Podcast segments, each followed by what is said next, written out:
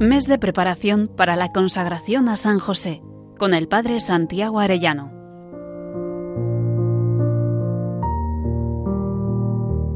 Muy queridos oyentes, pasado mañana nos consagraremos a San José.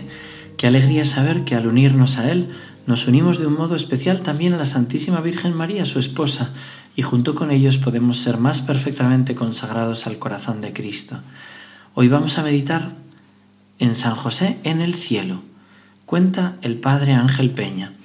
Uno de los especiales privilegios concedidos por Dios a San José, según algunos santos, es el de su asunción al cielo en cuerpo y alma. Así lo expresa el famoso teólogo español Suárez. San Pedro Damián y San Bernardino de Siena, San Francisco de Sales, San Alfonso María de Ligorio, la venerable María de Jesús de Ágreda, Bosuet, San Enrique de Oso y Cervelló y otros. ¿Por qué motivo? Porque Cristo es sobre todo redentor de sus padres, a quienes amó con un amor total y a quienes santificó con la plenitud que los hizo prototipo de los demás redimidos. Además porque José tuvo una misión universal especialísima y porque parece razonable que la Sagrada Familia predestinada a iniciar una vida divina del linaje humano con anterioridad a todos los demás, inicie también la vida gloriosa de la resurrección antes que todos los demás. Gersón, gran devoto de San José, habló de la resurrección y de la asunción de San José al cielo en cuerpo y alma en el sermón pronunciado en el concilio de Constanza el 8 de septiembre de 1416. El famoso italiano Isidoro de Isolano llamado el profeta de San José, dice, el Evangelio atestigua que los cuerpos de muchos santos resucitaron después de la pasión del Salvador, y estamos persuadidos de que entre ellos se encuentra sin duda alguna el de San José. Además es propio del Hijo honrar a su Padre y cuidar de su cuerpo después de muerto.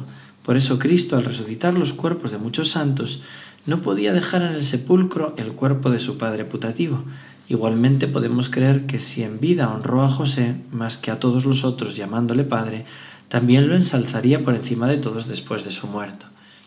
San Bernardino de Siena, predicando en la ciudad de Padua sobre la asunción de San José en cuerpo y alma a los cielos, dijo, Devotamente se debe creer, pero no afirmar como de fe, que el benignísimo Jesús, Hijo de Dios vivo, con igual privilegio adornó a su Padre adoptivo que a su Madre Santísima, y que así como cuando murió la Santísima Virgen se la llevó al cielo en cuerpo y alma, así también el día que resucitó Jesús se llevó consigo al justísimo patriarca San José con la gloria de la resurrección, a fin de que así como aquella santa familia, a saber, Cristo, María y José, vivieron juntos en la tierra una vida laboriosa y en conforme gracia, así con amorosa gloria reinen en el cielo en cuerpo y alma. Dice también San Francisco de Sales, no hemos de dudar en manera alguna de que este glorioso santo goza en el cielo de mucho crédito ante aquel con mayúscula que tanto le favoreció, hasta el punto de elevarlo hasta allí en cuerpo y alma, lo cual es tanto más probable cuanto que no nos queda de él ninguna reliquia en la tierra, y me parece que nadie puede dudar de ello, porque ¿cómo pudo negar a San José esta gracia aquel que se le mostró obediente durante toda su vida? Y si es verdad, cosa que debemos creer, que en virtud del Santísimo Sacramento que recibimos nuestros cuerpos resucitarán el día del juicio, ¿cómo podemos dudar de que hizo subir consigo a los cielos en cuerpo y alma al glorioso San José, que había tenido el honor y había recibido la gracia de llevarlo con tanta frecuencia en sus brazos, en los cuales nuestro Señor tanto se complacía, hasta ahí San Francisco de Sales? La verdad es que sí es muy lógico que San José esté con la Virgen y con Jesús en cuerpo y alma en los cielos, pero lo que sí es de fe y no se puede dudar es que está en el cielo y desde allí intercede para que un día todos sus hijos y sus protegidos podamos subir al cielo. Un signo precioso de cómo nos ayuda a subir es lo que se ha venido a llamar las escaleras inexplicables. Lo escribió la hermana María Florian en 1873. Las religiosas de la Academia de Loreto de Nuestra Señora de la Luz en Santa Fe, al sur de los Estados Unidos, Nuevo México, Contrataron carpinteros mexicanos para la construcción de una capilla gótica siguiendo el modelo de la Saint-Chapelle de París. Este edificio fue construido en cinco años. Casi acabada la construcción se descubrió un error o una omisión. No había ningún medio para subir al coro que se encontraba al fondo de la capilla. Se llamó entonces a varios carpinteros, pero sus respuestas fueron todas idénticas. En razón de la altura resultaba imposible construir una escalera. Ocuparía demasiado lugar en la nave Habría pues que usar una escalera de mano o reconstruir completamente el coro. Consternadas las hermanas de Loreto, resolvieron confiar a San José, cuya fiesta estaba próxima, esta dificultad humanamente insoluble. Comenzaron entonces una novena en su honor. El último día de la novena, un hombre de cabellos entrecanos, acompañado de un asno y llevando una caja de herramientas, se detuvo en la academia. Pidió hablar con la Madre Magdalena, superior a cargo del convento en aquella época, y le ofreció sus servicios para la construcción de una escalera. Encantada, la Madre Magdalena aceptó inmediatamente. La construcción duró cerca de seis meses. Algunas de las religiosas que presenciaron los trabajos notaron que el misterioso artesano había usado únicamente una sierra, una escuadra y un martillo. Recuerdan haber visto unas cubas repletas de tajos de madera. Cuando la madre Magdalena buscó al obrero para pagarle, le fue imposible encontrarlo.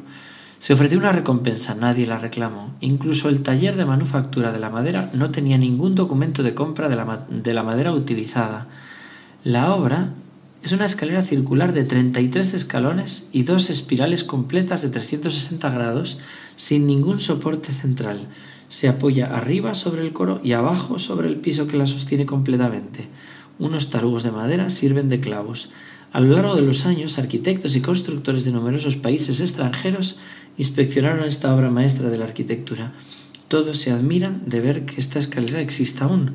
Algunos pensaban que se derrumbaría al poco de usarla pero a pesar de su empleo diario continúa resistiendo desde hace más de un siglo. La pregunta es, ¿el mismo San José es el autor de esta magnífica escalera milagro? Las hermanas de la Academia de Loreto están seguras de que la escalera fue una respuesta a sus oraciones confiadas al glorioso esposo de Nuestra Señora, el modelo de los artesanos y el que consuela a los afligidos. Y hoy, en este mes de consagración, nosotros añadiríamos que es el que ayuda a los moribundos a subir al cielo. Contemplemos hoy con San José la esperanza del cielo. Deseemos un día poder abrazar allí a la Sagrada Familia. dediquemos un rato hoy a la oración. Recemos el Santo Rosario y presentemos la intención especial que tenemos para todo este mes. San José, esposo de la Virgen María, Padre y custodio de la Sagrada Familia, celestial patriarca del pueblo de Dios, ruega por nosotros. Que Dios os bendiga a todos, queridos oyentes, y hasta mañana si Dios quiere.